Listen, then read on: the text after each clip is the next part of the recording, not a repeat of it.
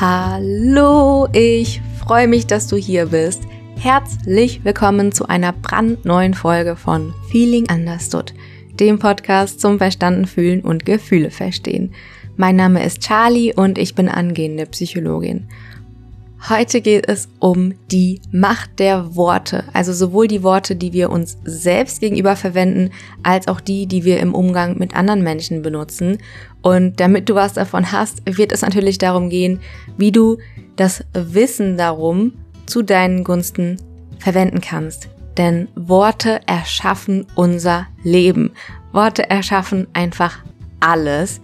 Also sowohl in Form von Gedanken als auch in Form von Sprache. Und dieser Einfluss ist nicht zu unterschätzen. Es ist ein super, super wichtiges Thema.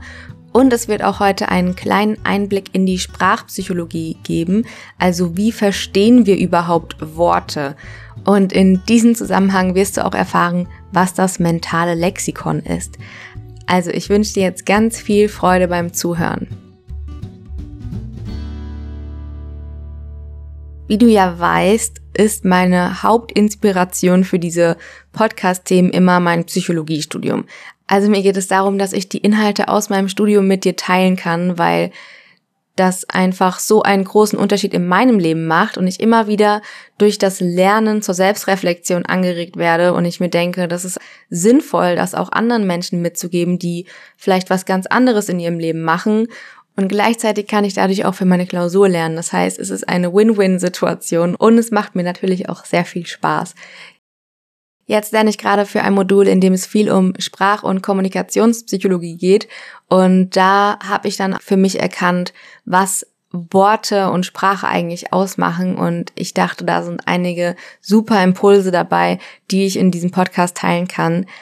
Ja, ich hatte dann mir dieses Thema vorgenommen und drüber nachgedacht, inwiefern denn die Macht der Sprache sich in meinem Leben äußert.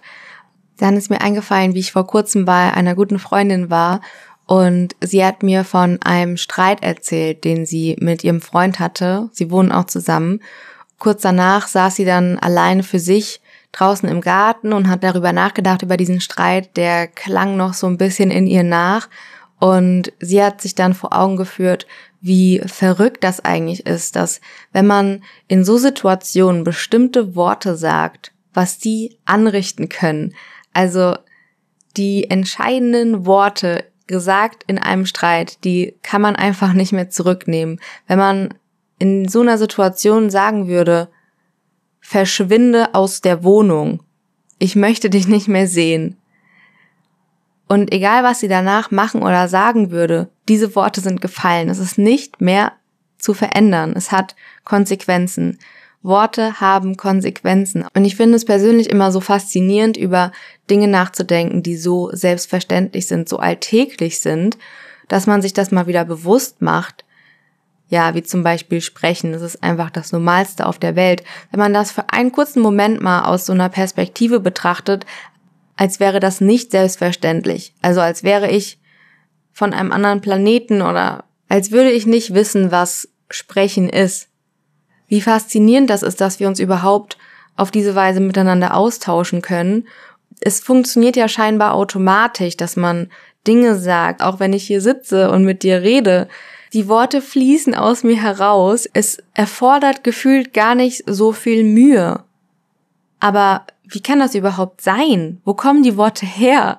Und auch wenn ich mir jetzt Videos von früher anschaue, als ich noch ein Kind war, wie ich da kommuniziert habe oder auch wie ich da geschrieben habe, war auch lustig. Eine Freundin hat mir vor ein paar Tagen Chatverläufe geschickt von uns vor sechs, sieben Jahren und ich dachte mir nur, Wahnsinn, was ich da geschrieben habe. Das, ich kann mich damit überhaupt nicht mehr identifizieren. So verändert sich dann auch die Wahl der Worte im Laufe der Zeit. Mm, wir, wir sprechen ja den ganzen Tag, also nicht nur zu anderen, sondern auch zu uns selbst, ohne in den meisten Fällen bewusst darüber nachzudenken. Dabei haben Worte eben so einen unfassbar großen Effekt auf uns. Diese Macht der Sprache ist allgegenwärtig. Ja, ich mir begegnet das Thema an so vielen Stellen aktuell. Passend zu dem Thema ist auch, letzte Woche hat mich eine andere Freundin darauf hingewiesen, dass ich konsequenter geworden bin hier im Podcast mit dem Gendern, also geschlechtergerechte Sprache, dass ich dann zum Beispiel nicht sage der Psychologe, sondern die Psychologin, der Psychologe. Da habe ich dann auch nochmal drüber nachgedacht, ja, weil bevor ich diesen Podcast gestartet habe, also vor knapp drei Monaten, habe ich in meiner Alltagssprache fast nie gegendert. Und dann habe ich für mich persönlich entschieden, dass ich das gerne in dem Podcast doch machen möchte, weil für mich da gefühlt eine gewisse Verantwortung mit einhergeht, wenn ich vor mehreren Leuten auf einmal spreche. Das ist nochmal ein riesiges Thema für sich, was auch sehr, sehr kontrovers diskutiert wird, ob wir gendergerechte Sprache benutzen sollten oder nicht. Ich bin hier auch absolut keine Expertin. Ich merke immer wieder, wie viel ich hier auf dem Gebiet noch lernen kann und darf. Ich lerne dazu. Ich habe so das Gefühl, dass die meisten von uns an der einen oder anderen Stelle mit diesem Thema konfrontiert werden, weil ja auch in Artikeln, in Büchern, in Medienberichten immer mehr darauf geachtet wird, dass nicht nur männliche Personen angesprochen werden, sondern auch weibliche oder diverse Personen. Was ich an dieser Stelle eben ganz wichtig finde, ist das Argument, dass unsere Sprache gewisse Bilder in den Köpfen der Menschen erzeugt. Also wenn wir in unserer Sprache ausschließlich das männliche Geschlecht verwenden, dann werden auch ausschließlich männliche Bilder im Kopf erzeugt.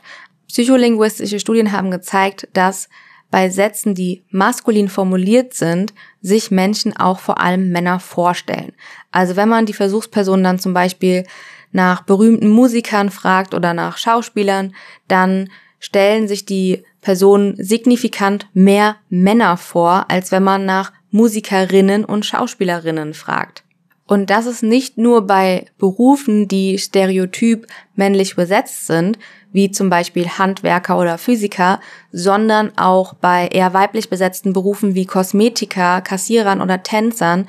Selbst da denken die Leute in dem Experiment eher an Männer als an Frauen. Ich höre immer wieder Sätze wie Gendern macht unsere deutsche Sprache kaputt. Wir sind doch das Land der Dichter und Denker. Keiner würde sagen Dichterinnen und Denkerinnen. Dann hört man immer wieder, das war schon immer so, wieso sollte ich das jetzt mir angewöhnen, nur weil manche Menschen da so übertreiben müssen. Das ist meiner Meinung nach das schlechteste Argument überhaupt. Nur weil man das sein ganzes Leben lang gelernt hat, auf diese Weise muss es ja nicht unbedingt gut sein. Und ja, etwas sich anzutrainieren kann anstrengend sein, aber nur auf diese Weise entstehen eben Veränderungen. Und wenn alle Menschen über Generationen hinweg sagen, das ist mir zu anstrengend, mir das umzugewöhnen, dann wird niemals sich etwas verändern. Ja. Ich möchte jetzt gar nicht so sehr auf dieses Thema in der Tiefe eingehen. Es gibt ein sehr bekanntes Zitat von dem Entwickler der gewaltfreien Kommunikation von Marshall Rosenberg. Er sagt, Worte können Fenster sein oder Mauern.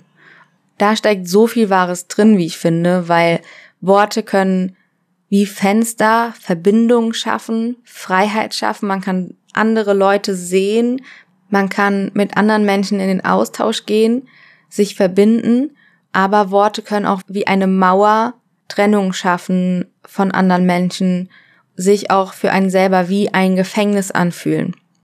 Ein anderer Aspekt, in dem mir die Macht der Sprache in meinem Leben immer wieder bewusst wird, ist im Zusammenhang mit den Worten, die ich mir selbst gegenüber verwende. Da habe ich in den letzten Jahren immer mehr drauf geachtet und mir immer mehr bewusst gemacht, dass meine Worte auch meine Realität erschaffen. Vielleicht hast du auch schon mal gehört, dass wir jeden Tag ungefähr 60.000 Gedanken haben und natürlich können wir die nicht alle bewusst wahrnehmen. Da ist es eben so spannend, die meisten dieser Gedanken, die ja im Grunde Worte sind, die wir uns selbst gegenüber verwenden, die sind jeden Tag die gleichen.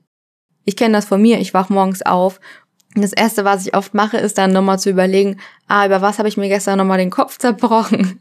Überspitzt gesagt. Also ich habe auch mal so Tage, an denen ist es stärker und anderen, an denen gelingt es mir, wo ich dann konsequenter bin mit meiner Morgenroutine und erstmal morgens Yoga mache, meditiere, da ist es dann was ganz anderes. Denn ich merke, dass mir das gut tut, jeden Tag als ein einzelnes Kapitel zu betrachten. Hier ist auch das Thema selbsterfüllende Prophezeiung wieder sehr relevant. Wenn wir uns selbst sagen, also denken, wir schaffen das, dann wird sich unser Handeln auch danach ausrichten, dass wir es schaffen. Wir werden Schritt für Schritt das tun, was notwendig ist, um unser Ziel zu erreichen und es somit dann auch schaffen. Und umgekehrt, wenn wir uns sagen, wir können es nicht oder wir sind dumm, wir kriegen das nicht hin, andere sind besser, dann werden wir uns dementsprechend auch diese Realität erschaffen. Deshalb ist ein liebevoller innerer Monolog so wichtig. Einfach sich das auch mal bewusst zu machen. Manchmal merken wir das ja gar nicht. Wenn man da noch nie vorher drauf geachtet hat, dann ist es erstmal auch ganz schön erstaunlich, das zu bemerken, dass wir wirklich tatsächlich den ganzen lieben langen Tag mit uns reden selbst und uns irgendwas selbst erzählen. Das merkt man ja ganz toll auch beim Meditieren, wenn man sich dann mal für ein paar Minuten hinsetzt und versucht an nichts zu denken. Es ist unglaublich schwierig, weil die Gedanken immer wieder irgendwo hinwandern. Im Yoga wird da auch oft von Monkey Mind gesprochen. Es ist wie so ein kleines Äffchen, das von Ast zu Ast hüpft und hier und da. Also da habe ich in der Folge zu der inneren Unruhe auch drüber gesprochen. Das ist so wie als Beispiel, wenn man einen Text liest und dann mit den Gedanken immer wieder abschweift, was will ich gleich essen, was habe ich vergessen gestern einzukaufen, was muss ich heute Abend noch erledigen, was ich, muss ich der Person noch sagen. Also, dass man in dem Moment dann nicht in der Gegenwart ist, also bei dem Lesen dieses Textes, sondern immer wieder mit den Gedanken in die Vergangenheit oder in die Zukunft abschweift, was ganz normal ist und weshalb wir uns durch Achtsamkeit eben antrainieren können, mehr unseren Fokus auf dem gegenwärtigen Moment zu halten. Also auf dem, was gerade ist. Und das ist eine Übung. Aber das Schöne ist auch, je häufiger man das trainiert durch diese Achtsamkeitsübung, desto leichter fällt es einem. Es ist eine absolute Übungssache. Habe ich auch auf jeden Fall für mich selber gelernt. Meditation findet ja nicht nur in den paar Minuten statt, in dem man auf dem Boden im Schneidersitz sitzt mit geschlossenen Augen, sondern auch darüber hinaus im Alltag bei allem, was man tut. Und je häufiger man meditiert, desto mehr kann man dann auch im Alltag präsent sein, in der Gegenwart sein. Also die Frage ist jetzt halt konkret, was können wir tun, um diesen inneren Monolog mit uns zu verändern? Und wie bei allem, das wir gerne verändern möchten, ist der erste Schritt immer, immer, immer das Wahrnehmen, also das Bewusstmachen. Und da helfen einfach Reflexionsfragen, die richtigen Reflexionsfragen. Es ist oft so simpel und effektiv, man muss es einfach nur tun. Also die Frage, die Frage aller Fragen, die du dir stellen kannst, ist, wie spreche ich mit mir selbst? Und das ist auch nicht getan, indem du dir diese Frage jetzt einmal stellst und dann nie wieder, sondern es ist hier auch wieder eine Frage der Kontinuität. Also, dass du dir diese Frage immer und immer wieder stellst. Dabei kannst du dann auch darauf achten, wie spreche ich mit mir unter verschiedenen Umständen, also in verschiedenen Situationen. Wie spreche ich mit mir, wenn ich gestresst bin? Wie spreche ich mit mir, wenn ich entspannt bin. Bei mir zum Beispiel ein Unterschied von Tag und Nacht. Wenn ich gestresst bin, rasen meine Gedanken. Es entsteht ganz schnell Drama, dass ich mir irgendwelche schlimmen Szenarien zusammenbraue oder total Panik bekomme. Oh Gott, wie soll das alles funktionieren? Schnell, schnell, jetzt habe ich auch gar keine Zeit innezuhalten. So. Und wenn ich entspannt bin, dann merke ich, wie ich viel ruhiger mit mir kommuniziere. Also alles passiert gefühlt langsamer und ich bemerke dann auch immer, wie ich zwischendurch mal so innehalte und mich einfach nur umschaue und dann so Dinge denke wie, an was erinnert mich diese Wolke oder dass ich in der Natur Tiere beobachte. Also dass ich irgendwas einfach nur beobachte und wahrnehme bewusst. Das passiert, wenn ich gestresst bin, überhaupt nicht. Dann, du kannst dich fragen, wie rede ich mit mir selbst, wenn ich am Arbeiten bin oder wenn ich mit Freunden bin, mit Freundinnen, mit, mit welchen. Ich habe auch komplett unterschiedliche innere Monologe, je nachdem, ob ich mit der einen Freundin spreche oder mit der anderen. Mit meiner Schwester oder meiner Mutter. Dann macht es einen großen Unterschied, wie rede ich mit mir selbst morgens, wie den Tag über, wie abends. Auch das ist nochmal dann sehr von der Müdigkeit auch abhängig oder von der Tagesform. Man kann sich hier wirklich viele Fragen stellen, um besser herauszufinden, wie der innere Monolog eigentlich ist. Und dann, ganz wichtig, wenn du das herausgefunden hast oder während du das herausfindest, sich bewusst zu machen, du als Mensch, du als Körper, als Selbst, als Bewusstsein, du bist nicht diese Stimme. Und das ist oft so das Schwierige, das dann wahrzunehmen. Wir haben ja oft, das ist kein Geheimnis, diese sehr negative Stimme, die bewertend ist, die verurteilend ist, die sich beschwert, die verärgert ist, dieser innere Kritiker. Und gerade da ist es so unfassbar wichtig, dass du dir bewusst machst, das bist du nicht. Das bist nicht du, sondern das ist ein Anteil von dir. Du hast höchstwahrscheinlich irgendwann mal gelernt, auf diese Weise zu denken. Vielleicht hat das mal jemand zu dir gesagt. Zum Beispiel, du kannst das nicht, du kriegst das nicht hin und du hast das dann für dich verinnerlicht. Du hast es vielleicht durch deine Eltern gelernt, die es dir vorgelebt haben, oder du hast es in bestimmten Situationen geschlussfolgert, wenn du zum Beispiel durch eine Prüfung gefallen bist. Und dann, wenn du dich davon distanziert hast und gemerkt hast, ich selbst bin nicht diese Stimme, kannst du für dich bewusst wählen, wie du eigentlich denken möchtest. Das geht jetzt nicht permanent den ganzen Tag über, natürlich nicht bei 60.000 Gedanken, du kannst nicht jeden einzelnen davon kontrollieren und ersetzen, aber es geht ja darum, dass man irgendwo irgendwie damit mal anfängt, ne? Und dann nach und nach immer bewusster dafür wird, wie man mit, mit sich selbst spricht und das immer mehr an den Idealzustand angleicht, wie man eigentlich diesen inneren Dialog gerne hätte. Jetzt ist es ja nicht nur so, dass wir mit uns selbst sprechen, sondern eben auch viel mit anderen Menschen. Und ich habe ja angekündigt, dass ich gerne hier noch was teilen möchte, etwas Spannendes, das ich in meinem Studium ge gelernt habe. Und zwar, je nach Sprache und Bildungsgrad haben erwachsene Menschen einen aktiven Wortschatz von 30.000 bis 100.000 Wörtern. Wir alle haben ein mentales Lexikon. Ein Lexikon, wie man es heute wahrscheinlich nur noch digital kennt, aber früher auch noch als Buch, wo ein Wort steht und nebendran die Wortbedeutung. Also so in der Art haben wir auch eine Speichereinheit in unserem Langzeitgedächtnis, wo alle verfügbaren Informationen über ein Wort abgebildet sind. Da sind dann Informationen über die Schreibweise von Wörtern und Sätzen abgebildet, aber auch Regeln über die Satzbildung, die Wortbildung, die Lautbildung. Also wie man die Worte betont, wie man die zusammenstellt mit anderen, wie man die kombiniert. Das ist alles in unserem mentalen Lexikon gespeichert. Wenn wir mit einer anderen Person sprechen, Worte sind ja quasi auch einfach nur Schallwellen. Da möchte ich jetzt auf diese physiologischen Prozesse aber gar nicht genau eingehen, sondern eher nur, wenn wir mit einer Person sprechen. Wie ich zum Beispiel. Ich rede gerade und während ich Dinge hier erzähle, fängst du an, jedes einzelne Wort zu verstehen. Während du mir hier gerade zuhörst, ist ein mentales Lexikon geöffnet und du hast bei jedem Wort direkt Zugriff auf alle ähnlich beginnenden Worte in deinem mentalen Lexikon.